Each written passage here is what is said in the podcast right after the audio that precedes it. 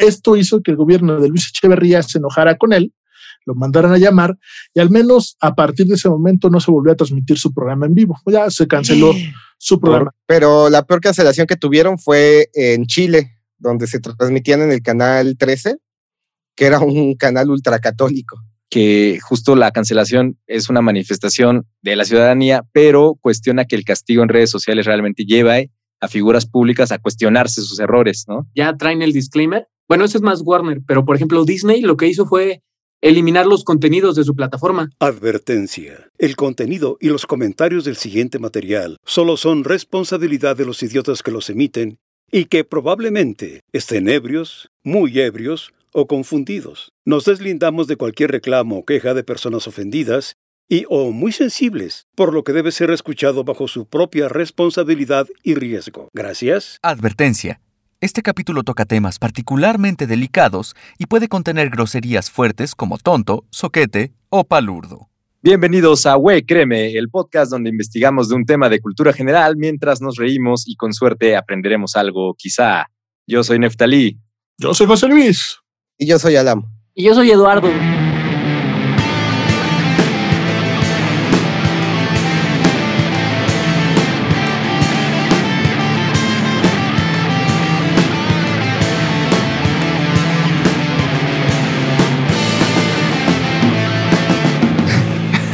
Perfecto. Sí, pues, eh, si te tardas en presentarlo, Neftali. La verdad es que yo vi su cara de que me van a presentar, no van a presentar. Tenemos Yo el ya día se de un sueño. Quería ser parte de, un, de una presentación. Estamos, eh, estamos de, de- de lujo, de, de pláceres con nuestro invitado hoy, eh, Eduardo Martínez. ¿Cómo estás, Eduardo? Hola, muchas gracias por invitarme. Yo estoy todo bien. ¿Cómo están ustedes? Pues muy bien. bien. Sobrios, sobrios. Sí, sobrios. Crudos. Muy mal. Ustedes se preguntarán quién es esta voz sensual, aterciopelada. Y es José Luis. No, no, no, no. Y, Y me llamo Neftalí. Zamora, mucho gusto. Exacto. No, Eduardo es un actor de doblaje. Eh, actor de doblaje, ingeniero, eh, actor eh, de cine, todo. Todo, un estuche de monerías. Exactamente. A ver, Eduardo, cuéntanos tus personajes representativos para que la gente te ubique rápidamente. Este, rápidamente le traigo a la niña a la mesa que más aplauda. Eh, pues, pues no llevo mucho en doblaje, llevo cinco años, es poquito, pero he tenido la fortuna de tener uno que otro personaje que a la gente le ha gustado. En, por ejemplo, los nuevos supercampeones, yo soy Tom Misaki, que ahora se llama Taro Misaki en su versión adolescente, que, que ahí comparto el personaje con Annie Rojas, que ella lo hizo cuando era chavito de primaria. Qué Eh, bonito. en, en esta serie que es súper famosa ahorita y súper popular que se llama Demon Slayer, Kimetsu no Yaiba. Eh, soy un personaje que, que no hace mucho, pero es muy famoso, no sé por qué. Se llama Murata y mucha gente le dice Muragot. Entonces, está, está chistoso porque no hace nada y es muy popular. en Riverdale, que también es una serie que creo que es muy popular, tengo un personajito que se llama Ben. En unas temporadas salió un poquito. En Lego City Adventures soy Tippy Dorman. Y lo más nuevo que he hecho es que tuve la fortuna de doblar a este vato que hace a Flash, ¿cómo se llama? se me olvidó. su Bar- ah, nombre. no. Barry, Barry Allen.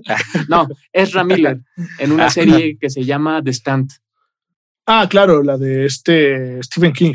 Ajá, en la miniserie nueva que acaban de sacar, tuve la fortuna de, de doblar a Ezra Miller. Perfecto. Órale. Pues qué Todavía me tocó grabar unos capítulos antes de, de, de dejar esa serie, vaya. Qué, bueno. Sí, de seguro te grabé y no nos dimos cuenta. ¿ves? No, o que tal vez tu fans- personaje apareció después, ¿no? apareció después, sí. Sí, Los sí. van a estar así bien emocionados escuchándote en Güey, créeme. El yo ya estoy emocionado, de hecho. Perfecto. Vamos a hablar de un Sí. tema controversial el día de hoy. Ok, un invitado cuéntanos. controversial. Ah, Exacto, con un invitado controversial acusado de... No, es cierto.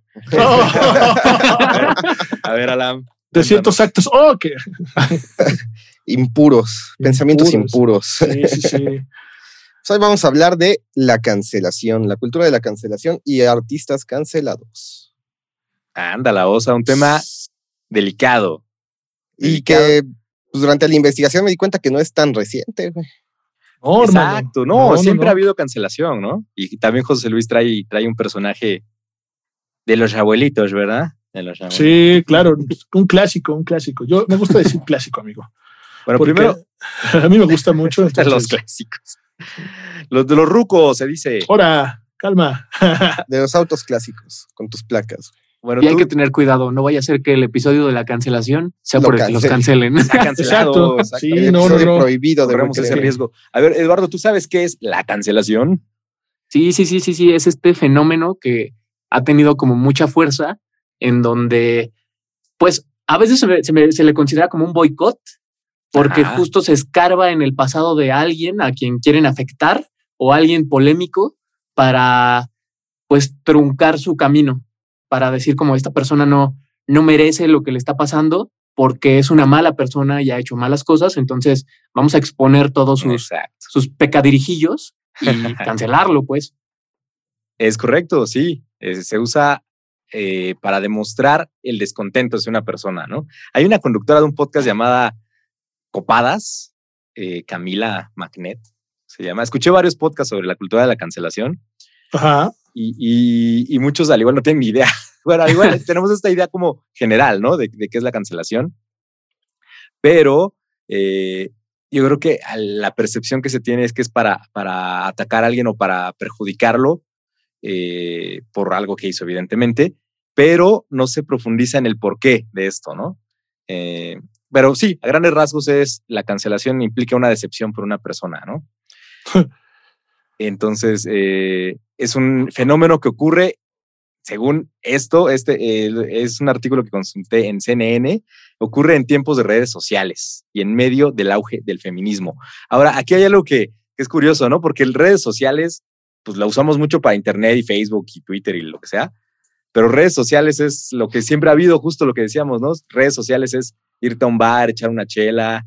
Entonces, redes sociales, pues siempre ha habido redes sociales, ¿no? O sea, y por lo tanto siempre ha existido, pero lo que sí es que se ha visto como, como, como hay un incremento y un escándalo por la organización que, que hace la gente en redes, ¿no? Y Y la visualización que alcanzas también. exactamente, el- ese, eh, ese fenómeno. Entonces, bueno, ya tenemos una idea de qué es una red, qué es una cancelación, que es una red social. es una manifestación también, que es una red social. Entonces es una manifestación, ¿no? De la gente. Entonces, eh, ¿les parece si vamos con el primer caso por orden cronológico, que sería creo que el de José Luis? No sé si tú Si quieren, más sí, viejo, claro. No, no, no, no. El, mío, No, es, es más viejo, José Luis. el mío es un caso, caso, muy, muy, muy importante. es muy importante. La verdad es que creo que es de los mundialmente más eh, conocidos. Eh, fue cuando John Lennon en 1966 hace una declaración que le cuesta, dicen los que saben lo que lo han estudiado, biógrafos de David Chapman, que es lo que le costó la vida, ¿no? Lo que hizo al menos que este hombre lo perfilara para 15 años después matarlo. Mm, ¿Qué es lo que pasa? Va, les cuento.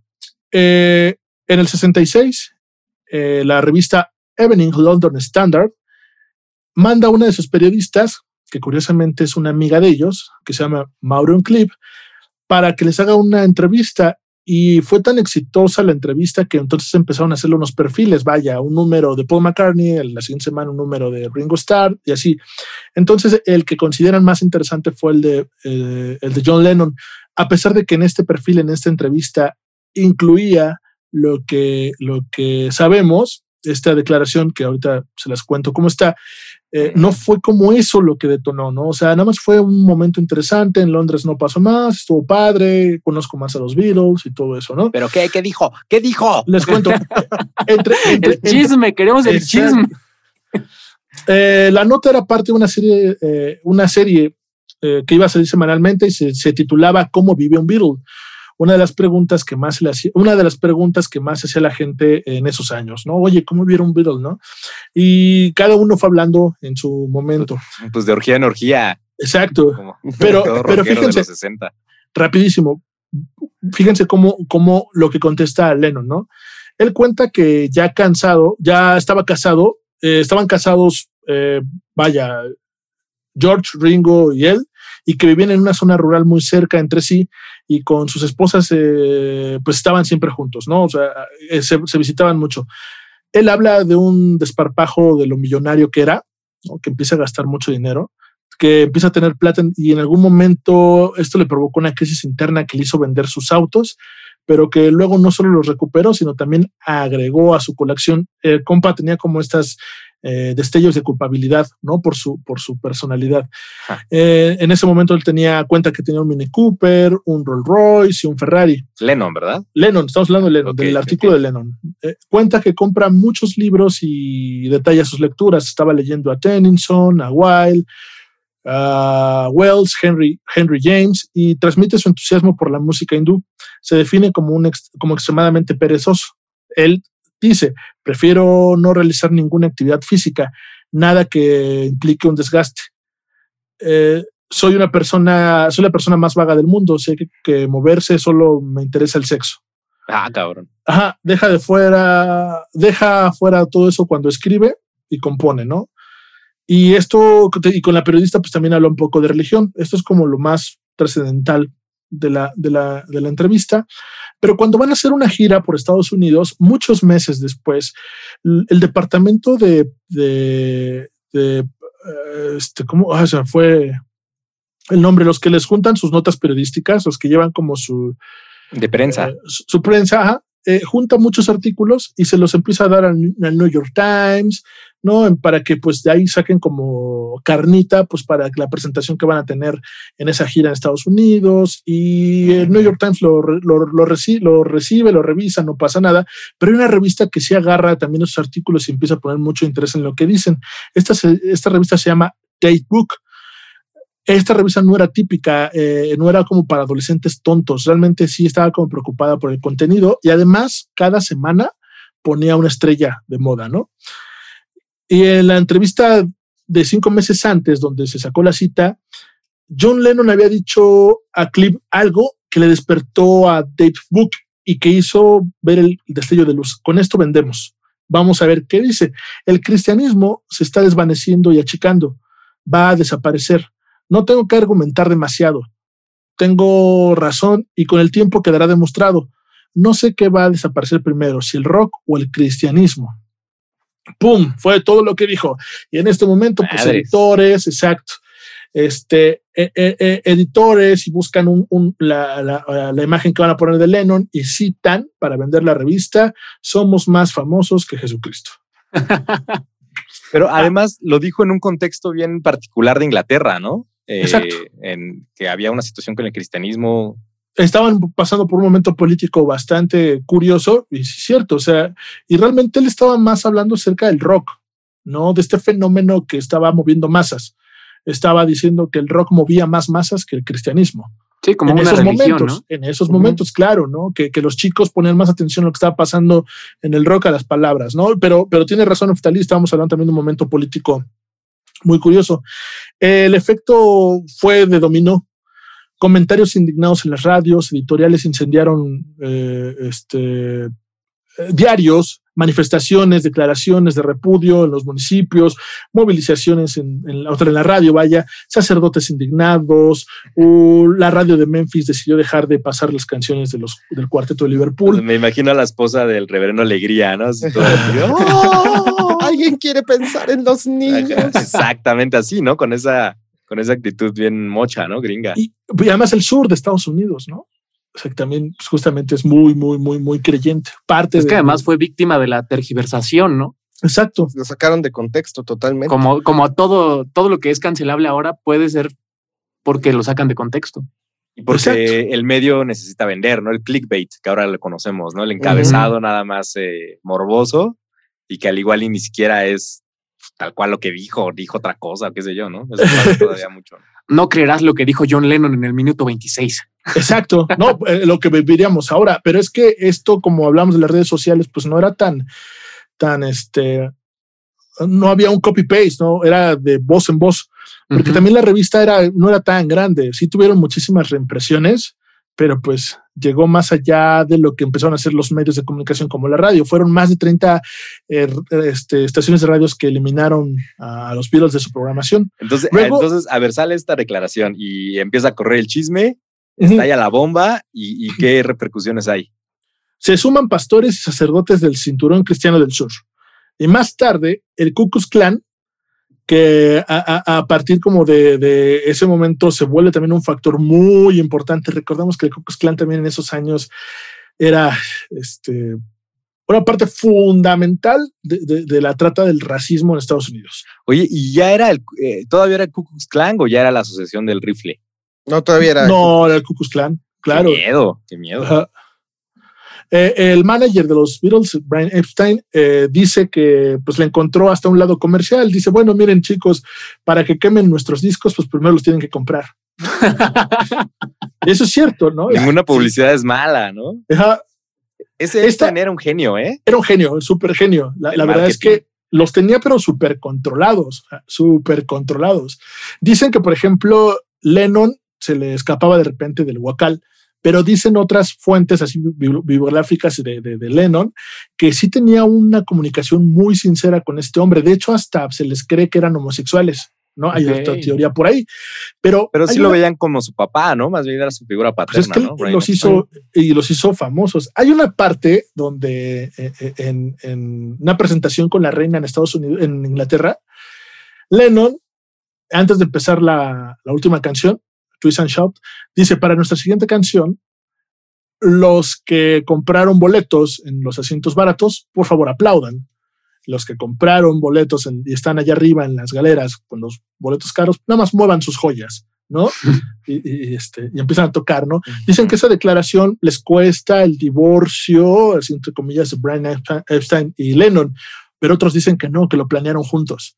Porque al final de cuentas este cuate era un genio y lo sabía mover y sabía que ese tipo de detalles que, que prendían, pues eran ventas, ¿no? Y entonces, hasta cierto punto el manager empieza a agarrar esto como un punto optimista. El problema es que se empezó a ser muy grande tan grande que los empezaron a amenazar de muerte. El Ku Klan los tenía amenazados de muerte. ¿No? Y eso es muy real porque además iban a empezar una gira. Recuerdan que al principio dije que, el departamento de prensa manda esto porque van a hacer una gira en Estados Unidos. Están presentando el disco Revolver. Entonces, ah, pues, se- pues se viene todo esto. Entonces, el 11 de agosto, Einstein le, obliga a Lennon a dar una conferencia de prensa, ¿no? Entonces, eh, Lennon dice, eh, eh, John enfrentó a los periodistas que estaban buscando sangre y dijo, supongo que si hubiera dicho que la televisión es más popular que Jesús, no hubiera pasado nada. Estoy apenado por haber abierto la boca. No soy anti Dios, ni anti Jesús, ni anti religión. En ningún momento se me cruzó por la cabeza pensar que éramos más importantes o mejores que Jesús. Sí, aclarando, ¿no? Lo de aguanten, aguanten. Eso no dije. Sí lo dije, pero no lo dije así. Exacto. O sea, sí lo dije, pero pues me saca así, claro, ¿no? Eh, Entonces, pues se supone que se siguen enfrentando los periodistas y entonces al final se acaba la, la- la prensa y Lennon le dice a uno así confrontando a un periodista que era como el más, este, eh, que lo estaba más jodiendo, y le dice, si quieres que me disculpe, ya lo hice y si te hace feliz, pues entonces listo, ya pido perdón. Y se salió de la sala aventando este, todo, ¿no? Los que saben dicen que esta parte hace que al chico Chapman, que tenía como, como rasgos esquizofrénicos, pues también le, se le caiga porque él era súper fan de Lennon y se le caiga de soltar porque también era súper cristiano, Era súper cristiano. Creo que hasta. Ay, bueno, no estoy seguro. Si, protestante estoy renovado. Protestante sí. renovado era. Ajá, si iba a ser Ajá. como tipo pastor o algo así, Sí, no, estaba súper metido. o estaba muy clavado en la iglesia, ¿no? Pero sí era muy. y esto hace que, pues, que lo fiche y bueno, de las cosas que hace que también, ¿no? Eh, La, la teoría de conspiración de que la CIA se lo echó, pues también hace que la CIA pues, lo empiece como a ver, después dicen, no, este güey se va a morir de drogas, ¿no? Y lo dejan en paz hasta que empieza a tener como Típico otro rockstar. movimiento contra la guerra de Vietnam, que ese como que hace que vuelva a esto, las marchas de John. Sinclair, que también está súper chido cuando puedan, busquen en internet quién fue John Sinclair, fue un, fue un afroamericano que lo detuvieron porque traía dos cigarros de mota y lo meten a la cárcel, pero además el güey era, era manager de una banda de rock de esta columna súper importante que era la organización de las Panteras Blancas, y bueno, la CIA es donde se dice, ¿no? Este, que le acaba de, le, le termina fichando y echando el ojo a Lennon. Panteras negras, ¿no? No, no, no, no, no. Las panteras negras son unos y las panteras blancas eran otros que Ah. trabajaban juntos. Sí, Oh. claro, claro, claro. Eso- fue, fue un movimiento muy importante. Cuando puedan, échense un clavado con esta historia de John Sinclair, que me lo había platicado hace muchos años un amigo bitlemano, y hace poco escuché un podcast ahí en Convoy que, que me refirmó y me hizo recordar así todo, todo Qué esto. loco. Lo que yo Eso le pasa seguro a un chingo de banda aquí en México, ¿no? Que está en el tanque por, por traer un churrito de mota, ¿no? Un guatito. Seguro. Bueno, en fin. Y luego, Pero bueno, esto pues, cancelado. Solo quería aclarar. y, y- y a final de cuentas no sé qué tanto entró esto de la cancelación, pero eran tan, tan famosos que, pues bueno, pues no los olvidó la historia, pero sí tuvieron como un momento incómodo en Estados Unidos y en varias partes del mundo, como Brasil, que también llegó el problema. Eh, no sé si en México, supongo que también aquí. Hay una historia muy curiosa que después se las platico porque es muy larga. Bueno, es larga, no, pero, pero es como medio. Eh, lleva tiempo. ¿Por qué, me- ¿Por qué los Beatles no vinieron a México? ¿no? Y tienen que ver mucho con el hijo de un presidente. Ah, Entonces, este, se las, contaré ya después. Pero también tiene mucho que ver esto que en el mundo los empiezan a ver como diferentes, pero no solamente ellos, también el movimiento del rock. Esto también El hace rock, que, ellos, como están amenazados de muerte, también ya digan, ¿saben qué? En los conciertos la gente ni nos escucha por tanta euforia que causamos, no Ajá. están gritando y pues tampoco nos vamos a arriesgar. Entonces fue la última gira que hacen ellos y deciden ya mejor ya no hacer giras, ¿no? Buenísima historia. Sí los cancelaron, sí fueron cancelados un breve tiempo, pero después, justo como decías, ¿no? Eh, quemaron sus discos y después los volvieron a comprar. Entonces, Exacto. Pues fue win-win para ellos, al fin y al cabo. Pero además está bien curioso porque si lo comparas a hoy, o sea, aunque fue una noticia global, la, la velocidad con la que se esparce no es la misma con la que hoy puede pasar. O sea, hoy pasa Exacto. algo en el otro lado del mundo y te enteras en menos de un minuto. Esa, de esa entrevista que se hizo viral todo lo que hicieron y lo que dijeron, entre comillas, Ujú. pudieron haber pasado meses o hasta Pasaron un meses, año. de hecho, sí. Exactamente. ¿Qué tal, eh? Eso es algo interesante y justo de cómo, eh, cómo este fenómeno pues es más, eh, más difundido ahora, ¿no? O más común. Más ¿Qué nos inmediato. dices? Exacto, más inmediato. Eh, r- rapidísimo, la, la regué, no, no fue, no vinieron por, la, por el hijo de un presidente, eso es YouTube, ¿no? Los que por hijos de Cedillo dejaron de venir a México, pero sí deja- no vinieron a México por, por un presidente. Ah, ok. Perfecto. No es por el hijo, ajá, ¿Y por qué si vinieron los Doors? por No, el ya, hijo de este, por el hijo de Díaz Ordaz, supone que él los trajo. Que él era rockero, ¿no? Pero además, que además decía. Alex Lora, ¿no? En My Man, ya solo puedo- ¿Cómo? Ajá, solo va a poder rockear el hijo de Díaz Hijo de Ordaz. Díaz Ordaz. Ajá, eh, pero los trajo creo que a un poblado chico, ¿no? Algo, creo que Puebla o algo así. Hay, hay una, No me acuerdo. Hola, hay una chico, crónica. Estaba bien. Jim Morrison cuando vino y luego vino a entrarle a los pambazos duro y sabroso Pues supone que vieron a María Sabina, ¿no? También fueron a verla. Bueno, hay muchas a ver a historias. los- Ajá. a los santitos, Son a los pambazos. a los pambazos, pues sí, estaba bien gordo. Bueno, ya, a ver, ¿qué más? perdón, perdón, ya sigue. Y tengo otra historia para el final, si da tiempo. ¿eh? Una nacional, una nacional. Muy, Ah, va, muy va, corta, va. pero importante. ok. Alam, ¿de quién investigaste tú? De ¿Tú nadie. investigaste de alguien, Eduardo? Ah, saliste a, Eh, a burlarte de nosotros. no, las dos cosas. Eso me tranquiliza. Está bien, sí, eso, eso- la verdad, por eso te invitamos, para que no- te rieras de nosotros un rato. Bueno, no es como que investigara, pero sí he, he sido muy consciente como de todo este fenómeno. De hecho, hace poco uno de mis roomies me pasó una historia porque justo estábamos hablando de Woody Allen y de cómo hay gente que lo, Uh, lo, lo quiere cancelar, ¿no? Y lo está Ajá. cancelando. Y en eso me salió, o sea, él me dijo como, hay todavía un caso más viejo que el que José Luis nos habló, pero que está siendo reciente, el Ay, que, que quieren cancelar al filósofo Foucault. Foucault. Michel Foucault, ¿Cómo crees? Ajá. ese, el francés. ¿Y lo por qué? porque descubrieron que él abusaba de niños en Túnez. Madres. Justo de eso voy a hablar yo también. eh, les adelanto de un. ¿De abusar de niños? Ah. eh, de pedofilia, sí. De, pedofilia. Michael Jackson? Ni pedo, ni pedo. No, de Michael Jackson. Ahorita. y luego, Pues, o sea, justo. No, no, no, a ver, dime. ¿cómo es que me acordé de otro, de, de Arthur C. Clarke, que también lo acusaron de pedofilia en Tailandia, se fue a vivir a Italiana, el autor de Odisea 2001, Ajá. Ok. eh, Wow. tam- también está acusado de pedofilia. Este, este pero rock and él ya, estaba muy ruquito. Yo creo que ah, sí hubo un escándalo, pero no fue de ah, vamos a cancelar su obra como tal. Mm, No. Pero por, ejemplo, este, este rock and rollero, ¿no? Que, que era la competencia de, de Elvis, Jerry Lee Lewis, ¿no? Jerry El que, Lee- Ah, sí. ajá, el Ajá. que cantaba esta de las bolas de fuego, Great Sí. Balls of Fire, que también se casó con su prima. ¿No? Ah, y claro. también le costó, le costó su carrera. Y también me acuerdo Sí, de cierto. este Little Richard, lo meten al tambo porque lo encuentran en el carro con dos mujeres blancas, no sé si menores de edad, ahí sí les debo el dato, pero al menos lo meten al tambo Ah, porque no, estaba Little con Richard carro, el Ajá. perdón. a Little Richard lo encuentran en el carro con dos chicas y aprovechan este, este movimiento cuando está en el bote para sacar a los Beach Boys. Es que los Beach Boys eran como una copia de la música de él, ¿no? O sea, entonces. No vaya, pero qué, qué impresionante lo de Pues dice- hay una teoría de conspiración, ¿no? Que justo eh, trataban de acabar con, con el rock, con esos, eh, con esos artistas y con Elvis, ¿no? Que lo mandaron a la guerra Ah. en Italia. Entonces, bueno, quién sabe. Eh, pero bueno, y luego Michelle Foucault, ¿qué? ¿Y ya?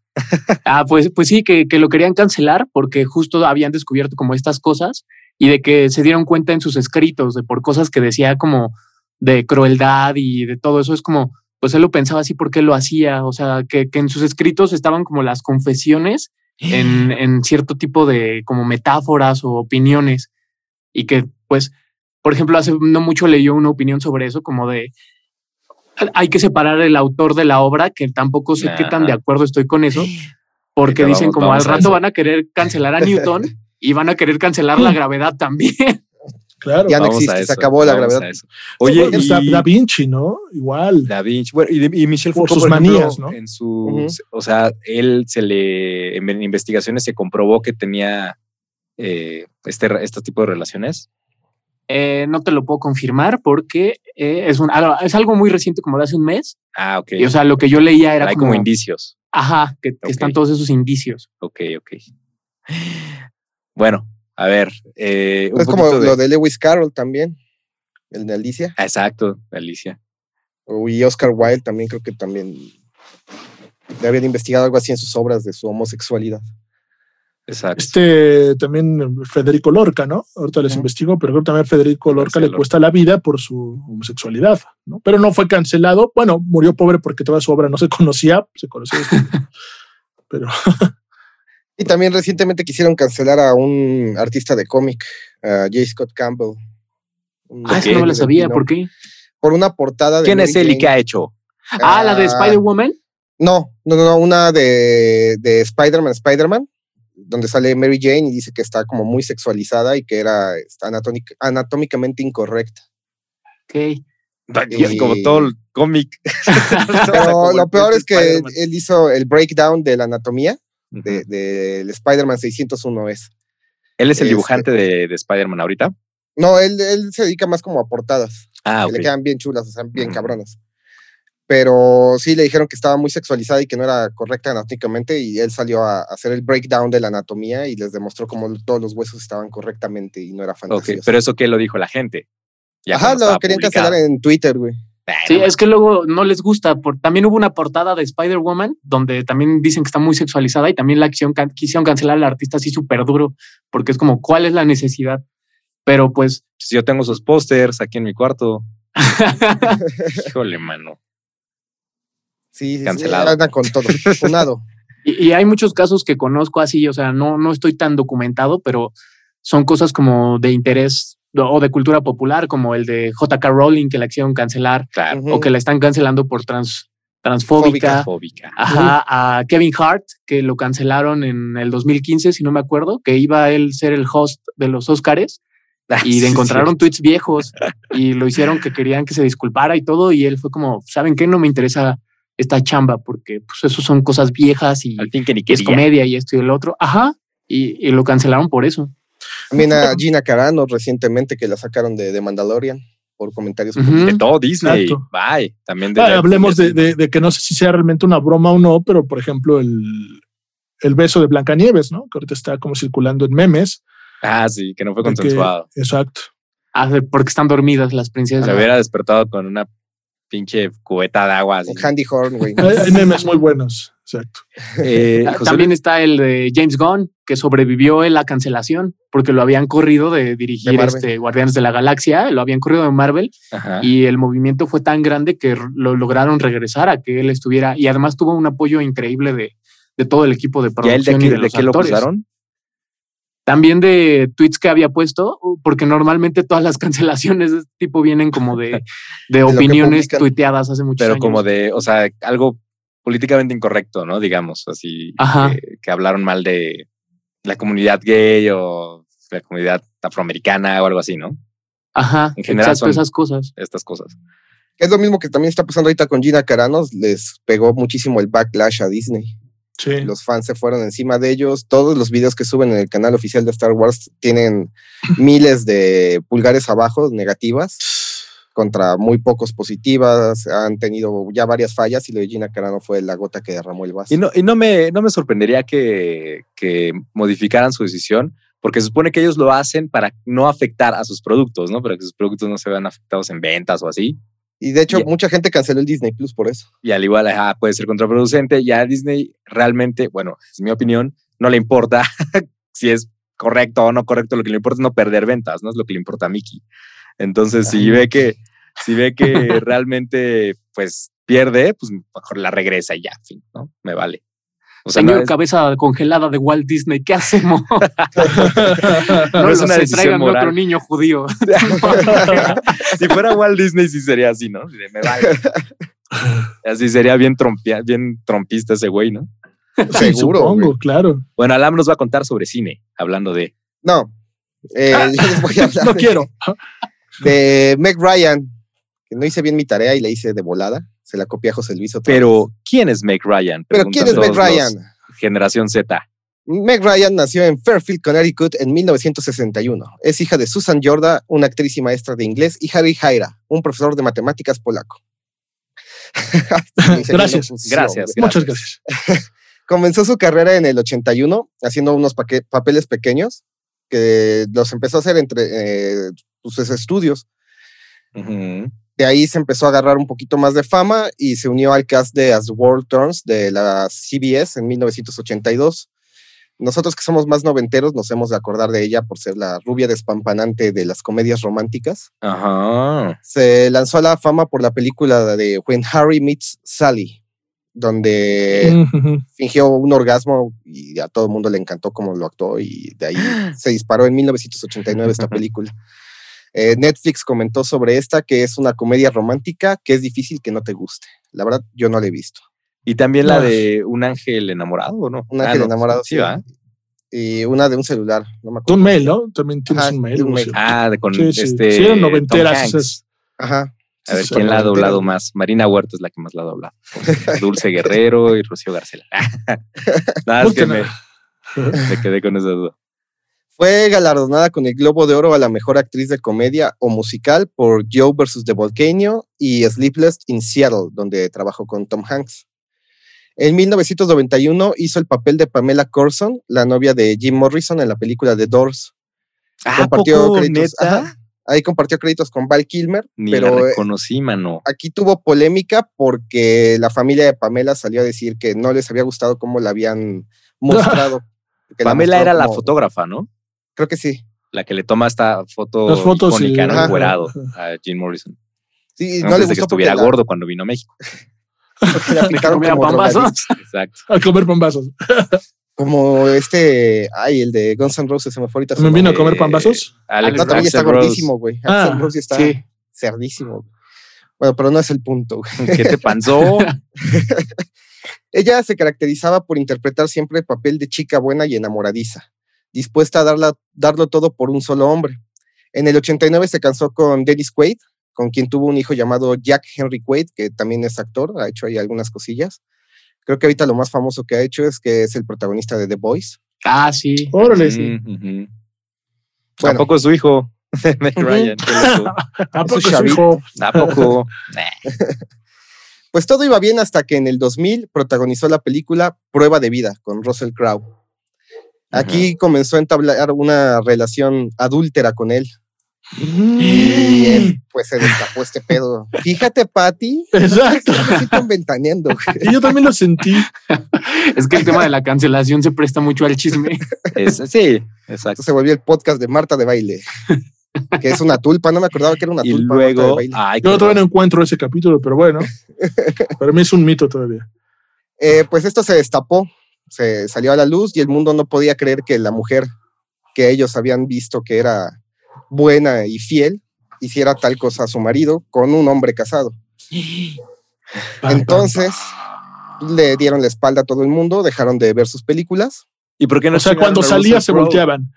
¿Eh? O sea, Russell Crowe también le había puesto el cuerno a su esposa. Sí, ¿Y por qué pero. no lo chingaron a él? A ver, a ver. porque Pues es que, güey, la los- por cultura machista. rara. Exacto, los gringos son súper aprensivos. ¿Qué, qué es lo que le pasaba a Jim Carrey? No lo hablábamos en su momento. O sea, eh, si, si una vez te casan con ese concepto, te van a tener en ese concepto, güey. Entonces, Claro.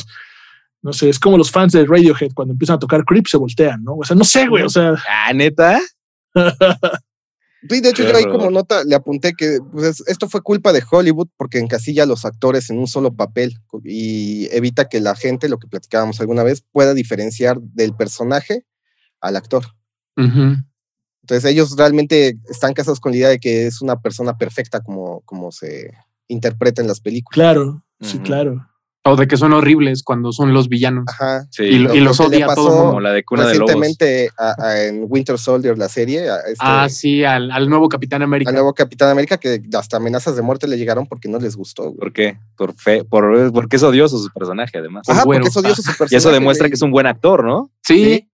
Porque se la Se crees. está actuando. Lo claro. mismo ¿no? que, que pasó en Game of Thrones con Jeffrey. Exacto. Claro, pues, son lo buenos actores. Porque luego bueno, a Jeffrey lo ves en, en- entrevistas y dices, Ajá. no, es que cagado es ese güey, ¿no? Sí, Sí, lo mismo le pasó a. Dolores Umbridge en, en Harry Potter, güey. Son tan buenos actores que te hacen odiar al personaje. ¿Cómo se llama la de Cuna de Lobos? Aquí en nuestra. Ah, justo mexicana. estaba acordándome de. Cuna de Lobos. ¿Cómo este, se llama esa actriz? Recuérdenmelo. No me acuerdo de la actriz. güey. Hija de su madre. Pero para eso tenemos Chihuahuas. internet, güey. O sea, yo pensé que José Luis nos iba a. No, no, no, sí, de novelas no. Ah, ya sé, está Catalina Krill. Catalina Esa, mira, el personaje, exacto, el correcto, personaje. Que todos la odiaban, decían, ¿no? En la calle la ven, decían, qué mala es usted, hija de su madre. Era Laura Zapata. No, Catalina Krill. No, la actriz, güey. Ah, no, claro, hermanito, pues, yo, yo- no, no, no. E- Esa es como una María versión Rubio. nueva, ¿no? María Rubio. María Rubio. María Rubio. Correcto. Hay, hay de No hecho sé, una. la tía de María Rubio. Hay, hay una referencia a eso de que al de Cobra Kai, a este Johnny Lawrence, eh. William Sapka, el actor, Al siempre güero. iba en la calle y que todo el mundo lo odiaba porque era el malo de la peli y todo el mundo le aventaba palomitas en la Qué poca madre. que hasta su mamá le hablaba y le decía como estoy triste, estoy decepcionada de ti, hijo. No eres, ¿no? un. Qué poca madre. ¿Por qué le pegas al Daniel? Pero mamá, Exacto. de, de plano no, no te gustó mi papel en la Mamá, serie. es una película. ¿Cuál película? ¿De qué hablas, hijo? ¿Cuál película? Era documental. no, te estoy hablando por otra cosa. Ya no fue tu trabajo, ¿no? En serio. Chale, qué feo. Entonces, bueno, a Meg Ryan le pasó lo mismo. La cancelaron por La no cancelaron este, por adúltera. No, y es que sí, sí es bien castigador el, el público gringo, ¿no? Y nosotros somos como la, la- la- la herencia, pero nosotros somos bien, bien amables, güey. O sea, nosotros perdonamos bien rápido. Es que no- tenemos muy eh, una Muy poca memoria muy memoria. mala, ¿no? No, pero su- o sea, vean los políticos, ¿no? Los Pero por ejemplo, el caso Gloria Trevi, güey. O sea, es una, Ay, ba- no, es una banda de pedófilos, cabrón. Y tal vez Tráfico de él, blancas. O él sea sí que- está, este cuate Andrade sí está más castigado y más recluido en el olvido, pero Gloria Trevi sigue dando giras, güey. Bueno, porque Trevi además, eh, además de ser eh, victimaria, fue víctima también, ¿no? Entonces muchos dicen que la manipularon y que por eso hizo lo que hizo. Yo creo que fue la inteligencia ahí de Brian Epstein, perdón, igual, ¿no? O sea, pues al final de cuentas es eso, ¿no? El espectáculo es eso, ¿no? Pues sí. Para que quemen tus discos, pues bueno, primero tienen que comprarlos, ¿no? Y- Y después, después de que los queman, los compran nuevo. ¿no? exacto, sí, sí, sí. Qué cosas. Horrible. Pero los gringos son más, más casados. sí, más castigadores. te, te repito, Pues sí. hablábamos de Jim Carrey, ¿no? Pero Jim Carrey toda volvió con Sonic, ¿no?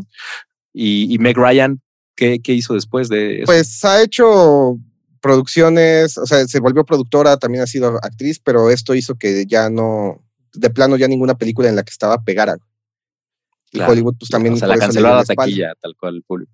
Otro caso de una gringa güera es esta Ellen DeGeneres, ¿no? Que tiene su programa ahí famoso. Ah, que también la cancelaron, güey. La cancelaron porque eh, tenía acusaciones de bullying, ¿no? En su trabajo, que era muy Ah, que Era horrible ojete. con todo su, su crew. Uh, yo conozco de esa, esas experiencias. Qué bueno que no trabaja en doblaje. ¿Qué? Sí, Ya sí, que- sí.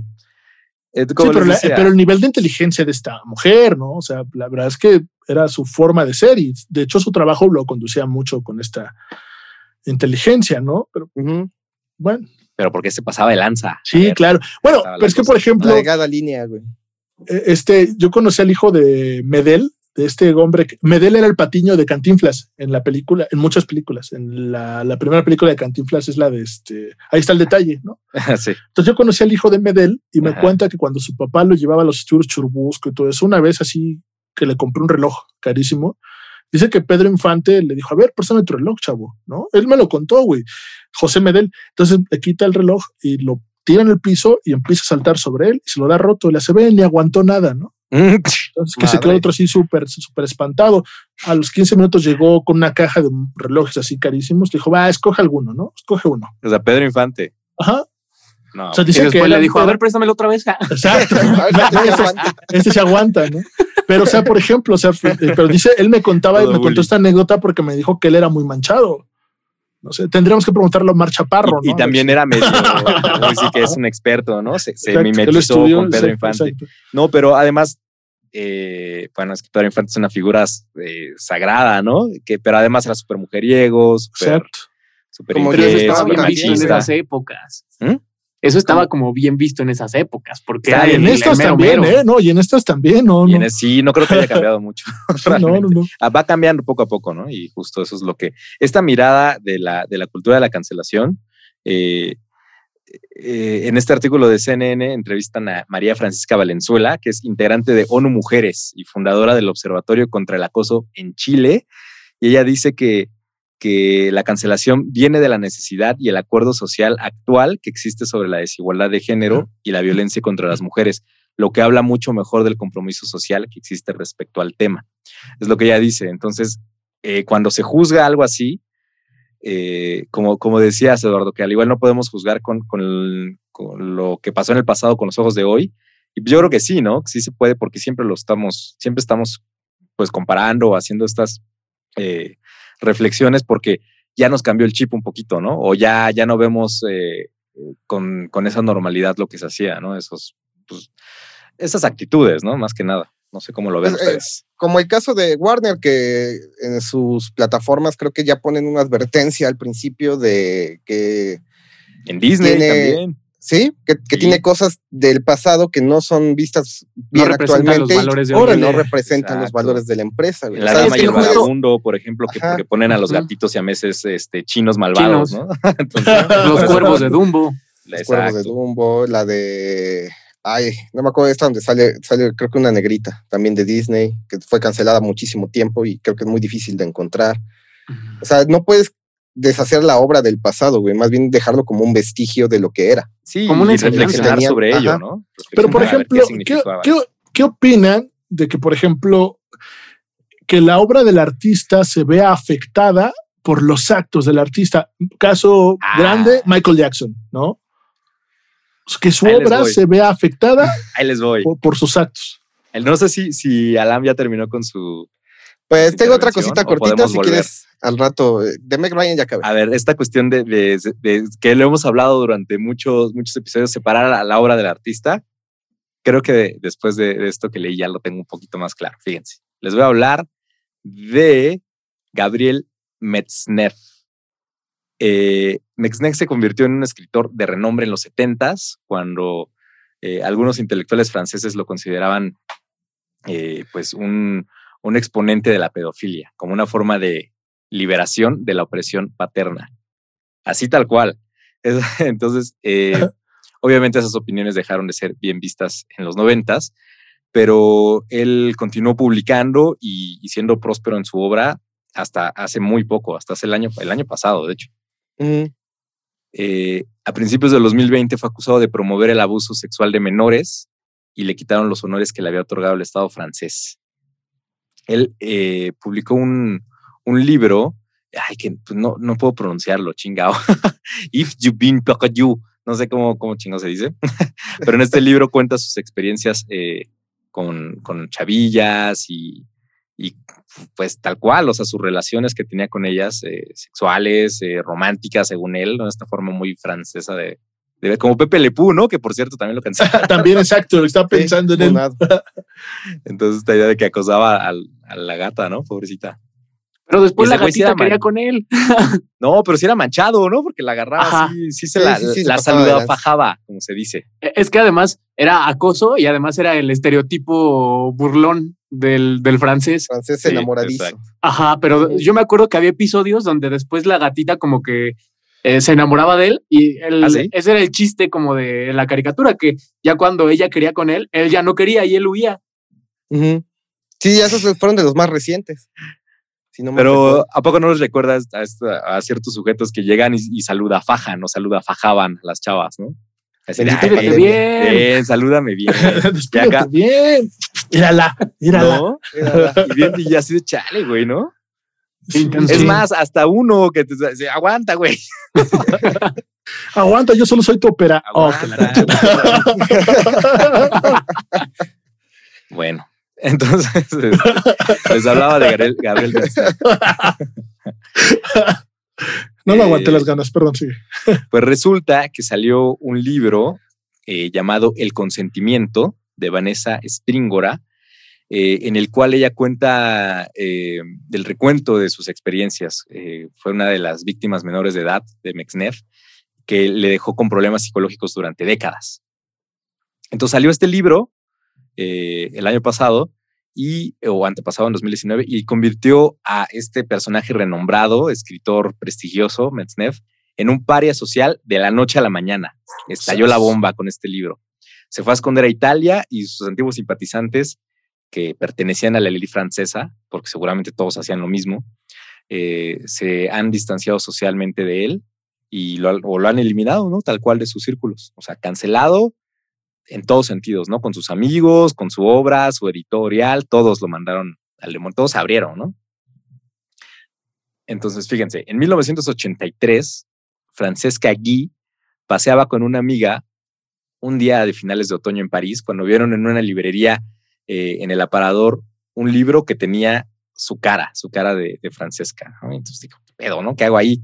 Era, era la novela de, de este sujeto, Gabriel Metzneff, ebrio de vino malogrado, que es lo que significa if you've been you o algo así, en donde se escribía eh, eh, sobre estos actos eh, pedófilos, ¿no? Eh, él eh, ya había tenido una relación de tres años con Mesnev cuando tenía 15 años y él tenía 37. Y utilizó su cara eh, cuando ella era adolescente en la portada de la novela y cartas que ella le había escrito Uh, sin haberle preguntado ni haberle avisado ni nada eh, para justificar como, como estas acciones, ¿no? Eh, durante décadas, eh, Guy protestó sobre pues, su cara y sus cartas, que qué pedo que hacían ahí, pero pues él, como les comento, las usaba para justificar la pedofilia y lo que describía como las grandes aventuras románticas con las chicas adolescentes, respaldado por los miembros de la élite literaria, mediática, comercial y política de Francia. Entonces, eh, un amigo del escritor, cuando, cuando andaban estos dos, Francesca y Metznev, en el 73, eh, le presentó una ginecóloga que aceptaba recetarles píldoras anticonceptivas a chicas menores de edad sin la autorización de sus padres, lo que entonces era un delito. Ujú. O sea, la, iba con el doctor y, bueno, con la, esta ginecóloga y, y- y, o sea, hablamos de un círculo, ¿no? Como de, de complicidad, de cosas de, de que eran normalizadas, ¿no? A pesar de que eran ilegales. Sí, sí, sí. Entonces que eh, escribió en un diario que la ginecóloga en ningún momento sintió la necesidad de reprender al hombre de 37 años y a su amante de 15. ¿Qué tal, eh?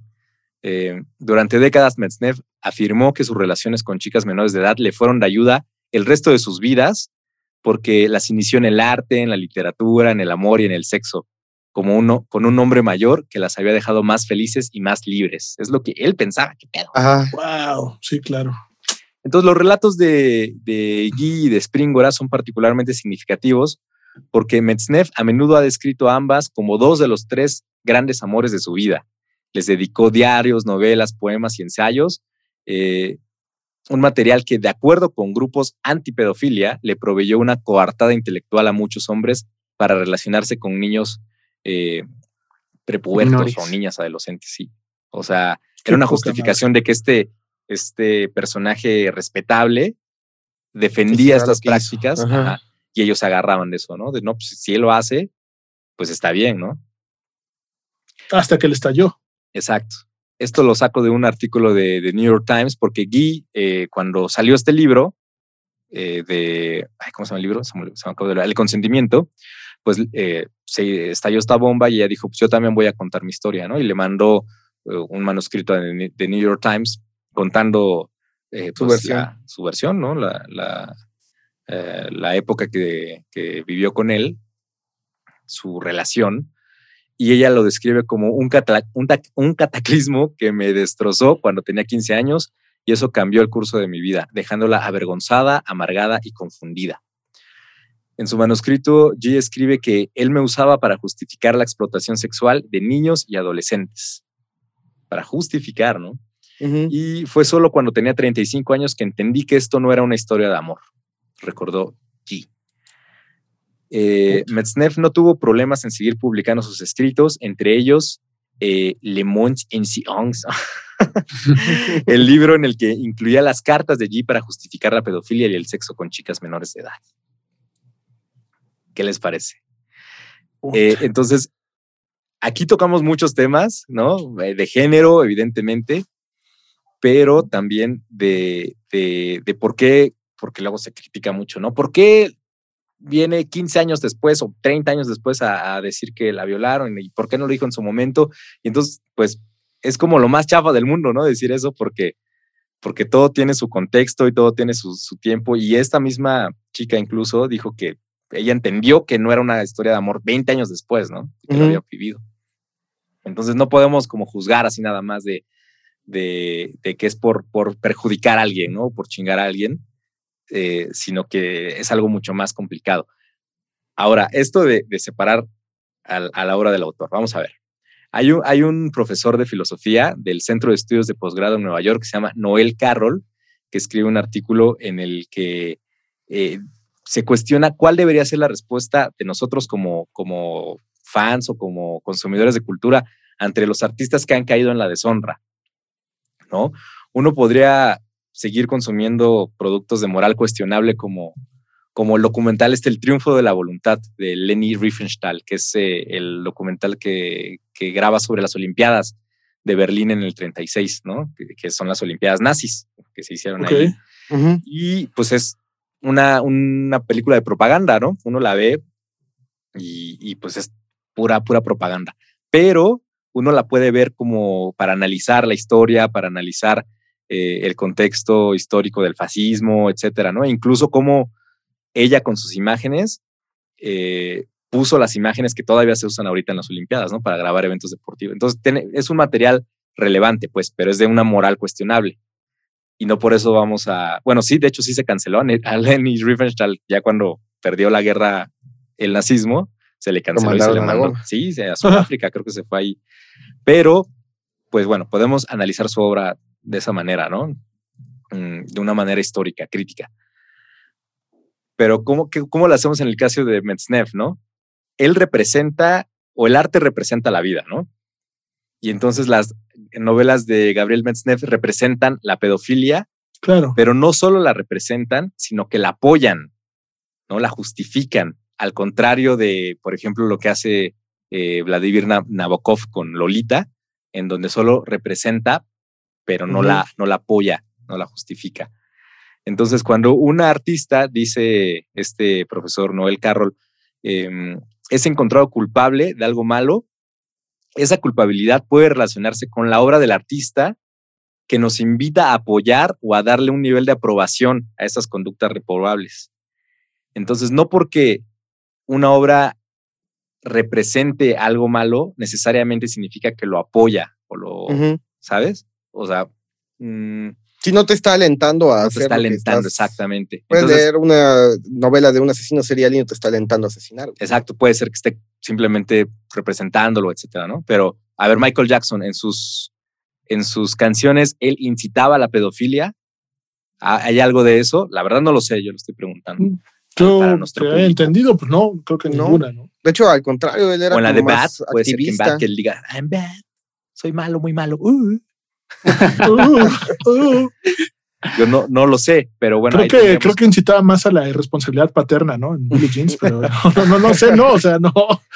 Entonces, es lo que tendríamos que cuestionarnos, ¿no? Por ejemplo, Marilyn Manson, que también es un, un personaje que fue cancelado recientemente por las acusaciones de, de violencia eh, de, de una de sus exnovias. Y en muchas de sus letras y sus canciones, tal cual se dice, ¿no? El, el güey lo, lo, lo dice en sus letras y todo, y entonces ahí dices, ah, cabrón, entonces ahí sí la obra o, o este, este acto reprobable sí está unido a su obra, ¿no? Sí está pegado No, porque lo dice tal cual, literalmente. Es que ahí el artista no está separado de la fantasía. O sea, no está haciendo una obra con fantasía propia, lo está haciendo con vivencia. y, y, y además, este, pues como eh, representándolas de una forma, pues que las defiende, ¿no? Vaya. Entonces ahí yo creo que tendríamos eh, como espectadores o como, pues no sé, fans del arte o lo que sea, más clara esta distinción entre el artista y la obra. Si el artista en su obra defiende esto que, que de lo cual se le acusa, pues yo creo que tenemos más clara la decisión, ¿no? Más clara la, De, de la- cancelarlo, la de no consumirlo. cancel- Sí, de no consumirlo. ¿Qué les parece? Es que ahí sí ya te estás metiendo con un tercero. O sea, ahí sí la obra ya está reflejando lo que está haciendo. Como varias bandas de death metal que hablan de asesinatos y desmembramientos, y ha, ha habido casos en los que sí el, el propio vocalista lo ha hecho, güey. Lo ha hecho, sí. Con el Cannibal que, Corpse, ¿no? Que sus canciones se llaman así. Tengo pistolas en mi casa o me gusta, no sé, me gusta desmadrar gente o cosas así. Así Como se llaman las que, que- que hablaba de quemar iglesias y acabó quemando una iglesia. güey. Claro. También este, este profesor daba el ejemplo Fue congruente. sí, de Ronald Dahl, que es el que escribió que Stuart Little y Matilda y varios cuentos de niños, ¿no? Y que era antisemita, ¿no? ok.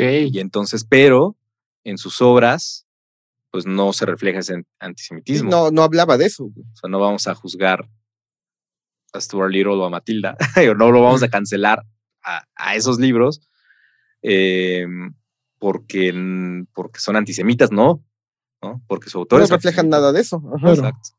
Entonces, Es que ya hay que ser un consumidor responsable ahí.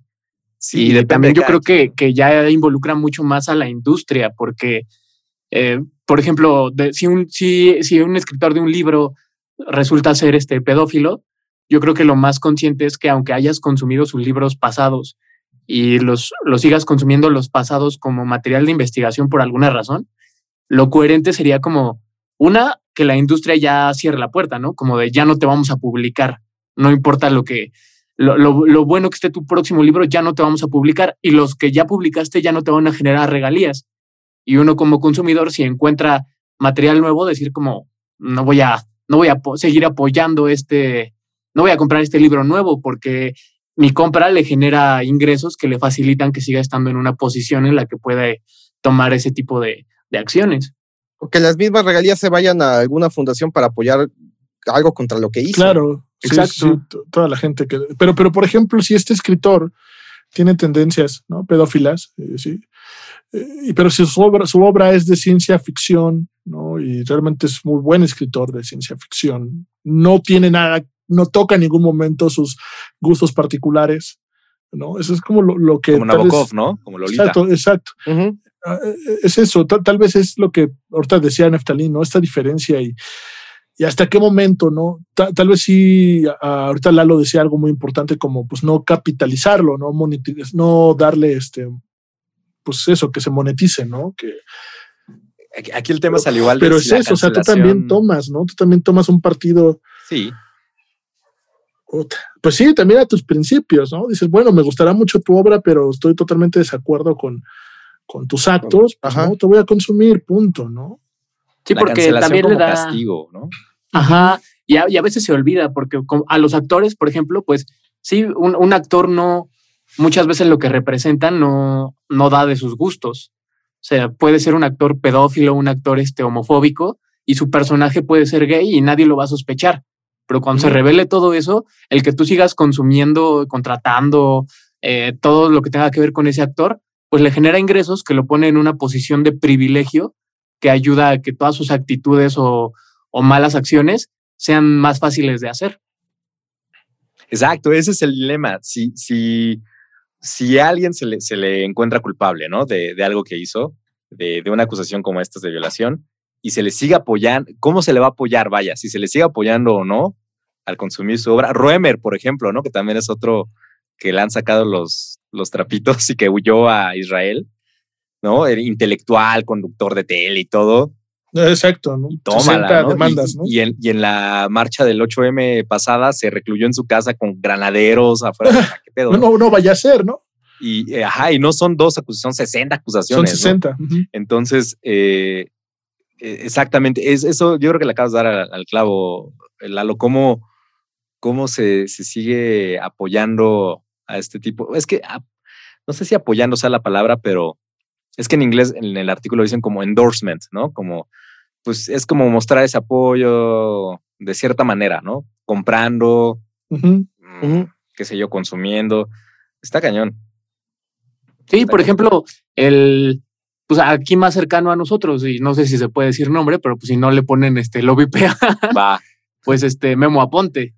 Ajá. O sea, Memo Aponte ya lo han sacado de, de la industria del doblaje, lo, lo ha sustituido eh, Mark Winslow en muchos de sus proyectos, ya no lo están llamando. Sin embargo, como, como influencer, sigue teniendo una fuerza muy grande, muchos seguidores, y todos esos seguidores son los que siguen alimentando que él siga teniendo ingresos y que siga estando arriba en una posición de poder. Y lo Cuando alarmante, ya- ajá, Ajá, es que cuando son videos dirigidos para niños, güey. Ajá, y- es peor. Yo creo que sí lo podemos decir porque es un caso público, ¿no? El- Eh, el- y, el- y en este caso, y en este caso, veces. exacto. Pero en este caso también nosotros vivimos como el- nos tienen que decir a quién odiar y a quién no odiar. ¿no? En este caso, re- recuerdo cuando lo del caso de Gloria Trevi, los medios estaban encima, ¿no? Y, que me y andaban también queriéndola quemar en hogueras y todo esto, pero ya después se le olvida como a los medios, o ya no les da tanta rating, y bueno, ya déjenla en paz y. y O, la victimizan otra vez para generar Exacto, empatía, porque hasta le hicieron su exacto. Ajá. película para Ujú. demostrar que era una víctima. Exacto. O ándale, creo que fue más claro tu, tu visión, ¿no? Que lo que quería exponer. Entonces también es eso, creo que con este actor, el Memo Aponte, pues no es como, no les genera tanto a los medios varo para que lo señalen, pero si no, ya estarían las televisoras encima de él y a ver cómo le iría en este momento, ¿no? Sí, porque que- incluso en, en internet, muchos Ujú. este, de los que han trabajado con él en su parte de, de su página de influencers, que, que sí, todo, todavía puedes ver un meme o una noticia y viene de la página de él, porque tiene tantos seguidores, pero hay muchos que han trabajado con él en esa área que dicen, nos pagaba súper mal, era súper déspota, o sea, es una mala persona según ellos en todo el sentido de la palabra, de, era- es, es- no es empático, es acosador, este, tiene estos, estos cargos que se han levantado en su contra y ahí sigue.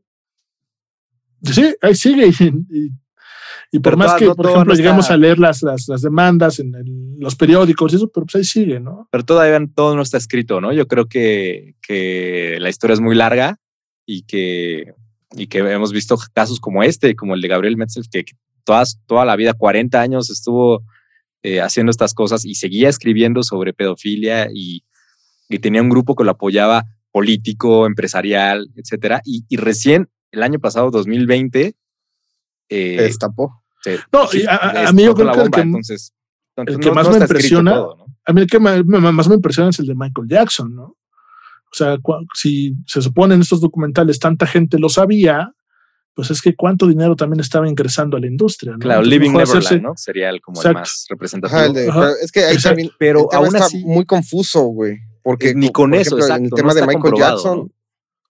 Y aparte han salido como recientemente registros que, que no, que no lo era, que al Mismo- contrario, él los mismo- protegía, güey. Ajá, mismo Prime, ¿no? Sacó ahorita también un documental contestando.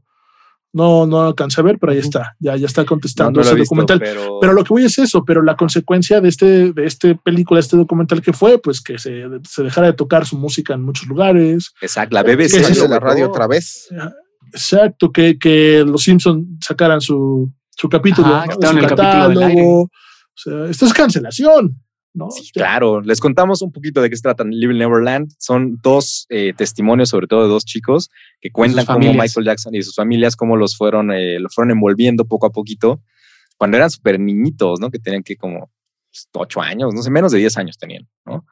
Y, y cuentan de manera muy cruda cómo fue este proceso de, de brainwash y de, pues, de violación, ¿no? Tal cual. Ahora muchos dicen que hay intereses económicos, que lo hacen por dinero, quién sabe, ¿no? La verdad, eh, hay muchos lados de la moneda, Pero lo que sí es que yo, después de ver su documental ya no vi igual a Michael Jackson. Eh, puedo escuchar sus canciones todavía y me gustan mucho, pero sí digo, ¿qué onda? ¿No? O sea, ya me cuestiono más eso, ¿no? Y, y bueno, esta cuestión de, pues, está raro, ¿no? De que él, o sea, no sé, de que tuviera estos amigos niños eh, y de que sus papás los dejaran dormir con él, así. Exacto. sin o sea, a mí no se me hace como que, ay, qué normal, los cuidaba mucho, No, los pues quería no. mucho a los niños.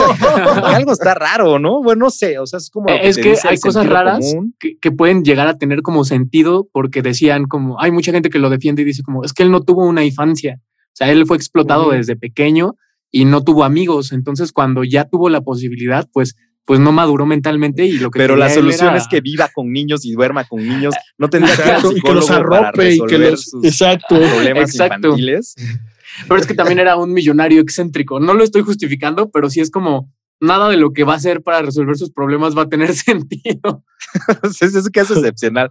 Michael Jackson. Digo, yo, yo no, yo no sé. Pero tenía un pongo- chango y un elefante, güey. O sí, pero y una montaña rusa. en la, en la mesa de como una que no era montaña rusa en su casa, güey. normal, no O estaba. sea, de, que no, Exacto. de que no estaba bien, no estaba bien, güey. No, no, no, no estaba Tenía bien pedos. mentalmente. güey. tenía pedos. Eh, bueno, en fin. Entonces, eh, a ver, otra historia de cancelación para ir cerrando. Rapidísimo, rapidísimo. A mí me interesa mucho este, contar una. Eh, en 1972, el, el Loco Valdés, el hermano eh, de Germán Valdés Tintán, Y Ramón Valdés. Y de Ramón Valdés. y de Ramón, Don Ramón, Don Ramón. dejes exacto. hablar. ¿Qué pasó? Sí, Vamos, perdón, perdón. ya se te Sí, está sí, olvidando. Sí, sí, sí, Que nos dejó una frase épica para, para el futuro. La venganza nunca es buena, mata el alma y envenena. Exacto. ¿Esa no era del chavo? Recuérdensela. No, era de Don Ramón. Eso le decía al chavo. Yo siempre me acordaba de la de ¿qué pasó? ¿Qué pasó si le voy al Necaxa? No, yo le voy al Necaxa. Claro, Sí. exacto. Bueno, pues el, entonces el tercer hermano, pues, creo que son cuatro más, no, no sé. Eh, el Loco Valdés tenía toda la fama y el prestigio de ser un comediante. Tenía su programa que se llamaba.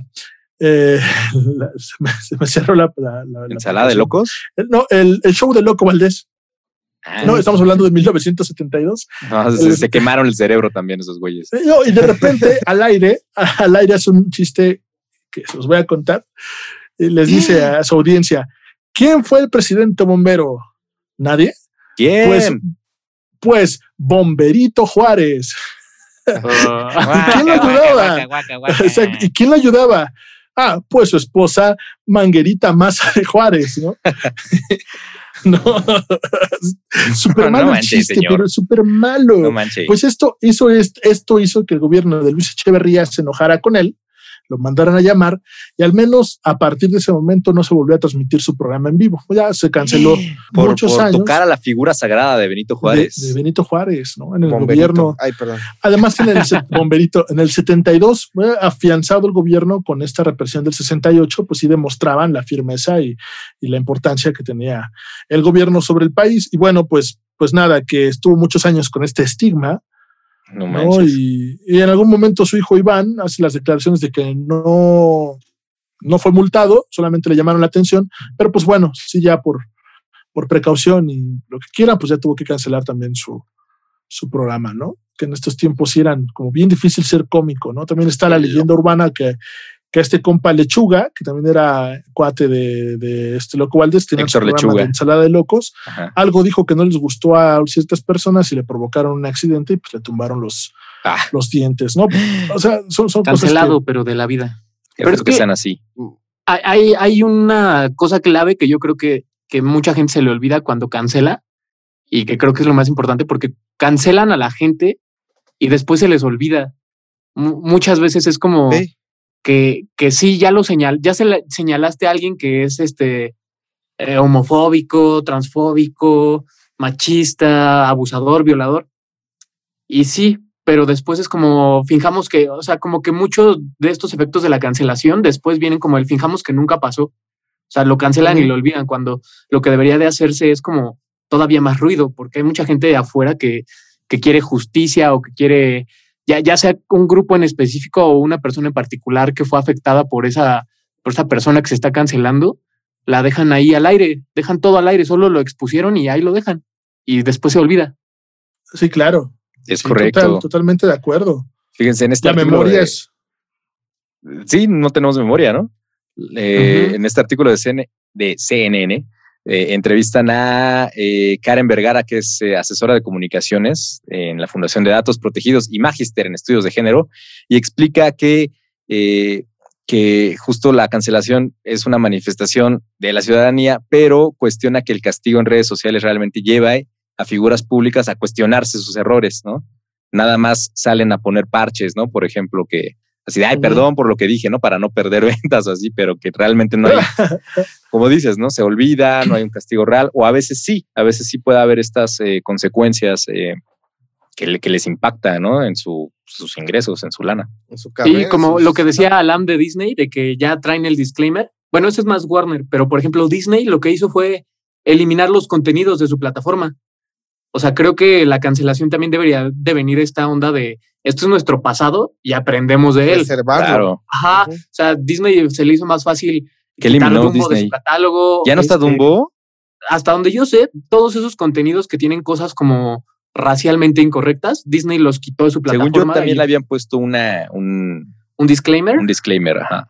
Se- según yo los eliminaron, lo que Ah, se me hace está- como peor. cañón, ¿no? Sí, porque ¿no? es claro. como olvidar. Es como Pues sí. guardemos esto en el closet, no Porque- existió, nunca fuimos, y es peor porque no aprendes de ello. Exacto, y esos problemas todos están vigentes, o sea, el racismo, la, eh, pues, la misoginia, la violencia Sí. contra todas esas broncas todas siguen ahorita, no, no hay por qué olvidarlas. ¿no? Claro. Alam, ¿tienes otra historia de cancelación? O sea, o Pues sea, tengo un algo cortito de, de Los Simpson uy, que son bien groserotes de- esos monos. eh, que cancelaron, bueno, cortaron en pedazos de los episodios en algunos países. Que, por ejemplo, en El Cabo de los Miedosos, que es uno de mis capítulos favoritos de Los Simpson, ah, al principio se muestra un especial donde McBain eh, está en Alemania y sale un presentador nazi Ah, sí. ahí. Y pues, muy bien, sabemos que es muy prohibitivo hablar de eso en Alemania, entonces en Alemania pues, cortaron esa escena. En el capítulo 15 de la treceava temporada, el título es La culpa de Lisa.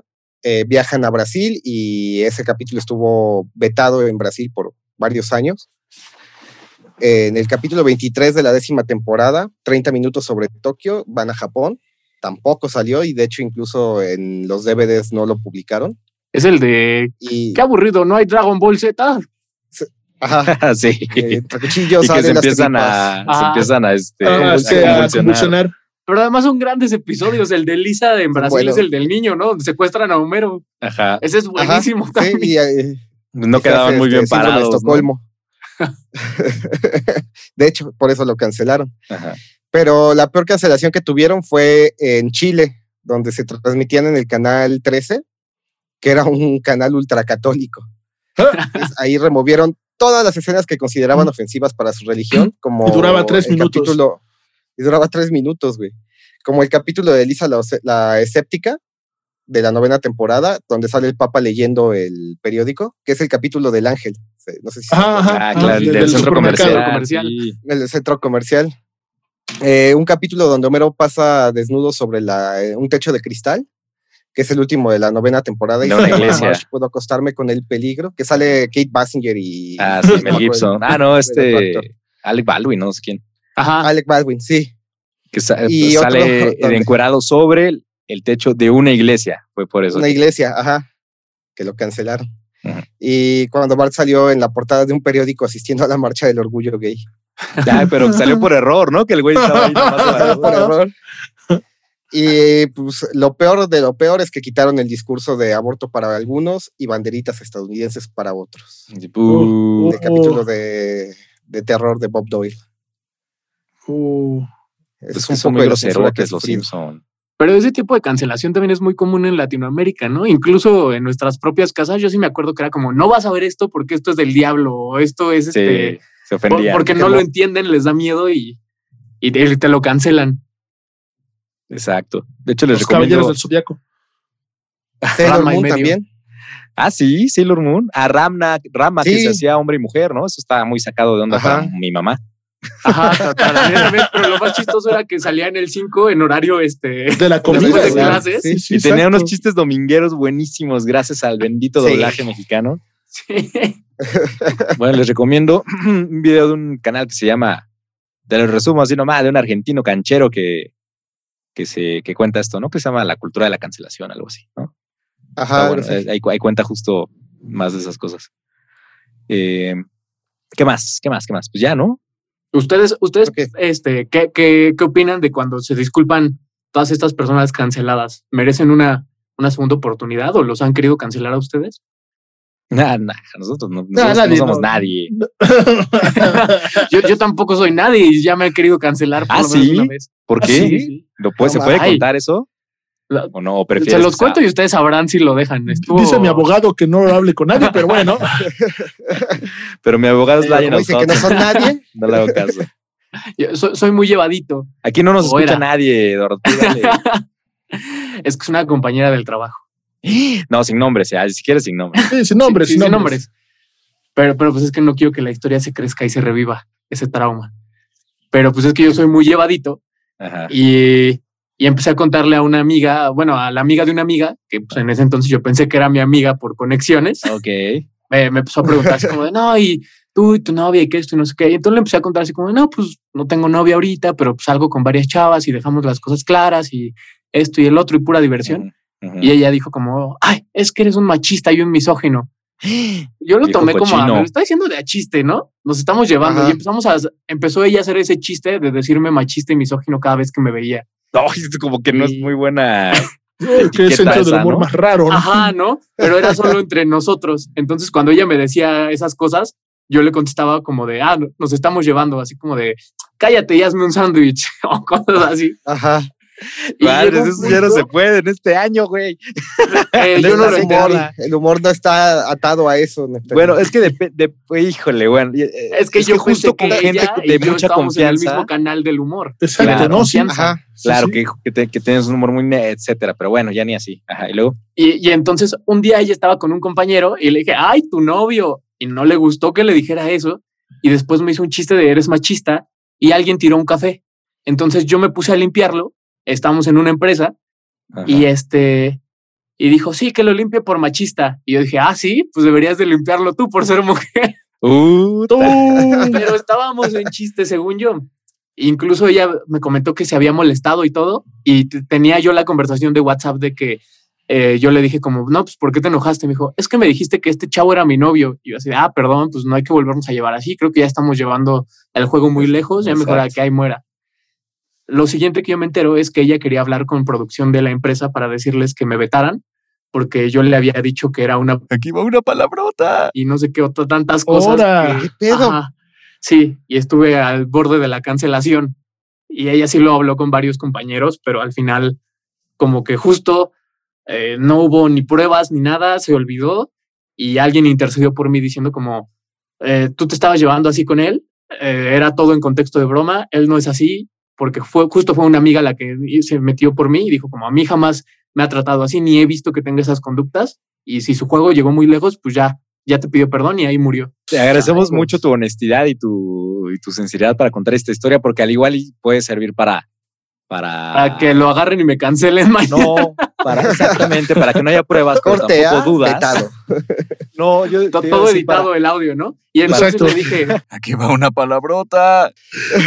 Ay, no puede ser. Este, yo creo que no, para, Sí, no, para ya no llevarse así, súper ¿no? editado. Eh, algo, que, algo que ya lleva mucha prisa para irse. Para no- ya, no, ya no llevarse, ya no llevarse así. No, o no sé, para tener cuidado justo en nuestras expresiones, qué sé yo. ajá. No, de hecho, yo ¿quién jamás le dije eso? eso. Y de, de la, ya no, ya no quiero decirlo porque suena muy feo.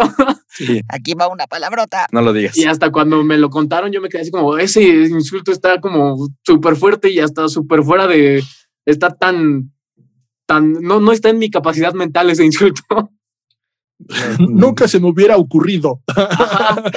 Exacto.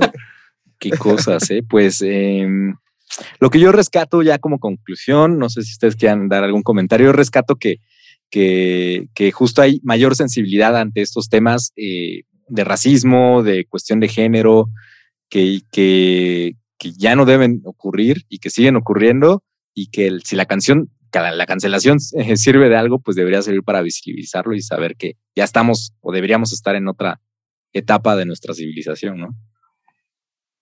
Pero eh, creo que ahorita pero- estamos, creo que ahorita estamos regresando a un punto. eh, o sea, creo que ahorita hay que tener mucho cuidado con lo que se dice, porque sí, sí, sí está muy crítica ahorita. Hay muchas repercusiones de que si algo no le gusta a la gente y se puede hacer rápido un incendio de esto y Sí, pero hay que cuestionar por qué no le Contenido, gusta, ¿no? Si, si, si Sí. normaliza una, una actitud o minimiza una actitud machista, violenta, etcétera, que siempre ha ocurrido y que hemos dicho, pues eso siempre ha pasado, sí, pero pues ya no debe pasar. sí, claro. Ajá. Por eso, por eso la expresión de que cuidar mucho lo que dices, ¿no? Porque también, güey, pues también respeta, ¿no? Sí, Más, más que Hay cuidar que que cuidar te dices, mucho pueden que sacar de contexto. Exacto, ah, tener, mucha introspección, ¿no? Como porque a lo mejor si eres este eh, un- alguien que discrimina, pero vas a tener cuidado con no discriminar porque te van a cancelar. No, mejor hay que hacer introspección y decir porque de- descubrir que está mal discriminar, pues. Sí, o sea, ¿por qué está mal? ¿Por qué me dicen que está mal esto que yo siento que no está mal? Ajá, en vez de No. solo decir, ya no voy a decir estas cosas porque la gente se ofende y seguir Tienes pensando toda igual. la razón, claro. Ajá. Sí, no, que es muy Como bien. el meme muy ese bien. del espejo. ¿Por qué eres así? Pues muy bien, chavos, ¿no? Pues súper bien. Nuestras redes sociales son, querido Alam, créeme podcast eh, en Instagram y en YouTube. Créeme podcast, así, de corrido. Y nuestro correo para que reciban su credencial de Güey, créeme amigos es gmail.com Como la de Bisbirige, La yo quiero una. vamos Sí, a hacer en algo, eso, ¿eh? vamos a hacer algo, sí. Andamos en eso. Para que sean reporteritos de Güey. Pues créeme, amigos. Y ahí nos pueden encontrar en Spotify y en iBox como Güey, créeme. No sé si ya le pusimos el podcast, pero igual. Yo estoy No muy feliz porque, puso. porque sí pasó algo que, que dice el intro. Con suerte aprendí algo. Aprendimos. Eh, Ah, no, hombre, no, hombre, qué detalles. No, hermoso. hombre, mira, Muchas la gracias. vacante, la vacante de Neftalí ya está casi, ¿eh? Lista, yo creo que. Yo creo que hemos encontrado a un reemplazo digno. Eduardo Martínez, muchas gracias por estar con nosotros en Güey, créeme, podcast animado. Muchas gracias. Tus redes. Eduardo. Me divertí mucho. Mis redes son eh, en Twitter, Eduardo T67. Y pues ahí pueden encontrar el Instagram. Eh, creo que Instagram es Eduard eh, MT67. Y ahí me pueden seguir y a veces subo cositas del trabajo, a veces no. Pero pues está divertido. Y no me cancelen, les juro que, que, que soy, que me deconstruyo cada día. Deconstruyense ustedes también. Perfecto, con esas bonitas palabras y reflexión Exacto. nos vamos. Muchas gracias. Esto fue Güey, créeme, podcast. Hasta la próxima, Adiós. amigos. Bye.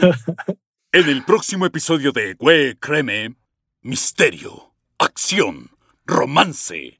Esto y más en el próximo episodio de Güey, créeme.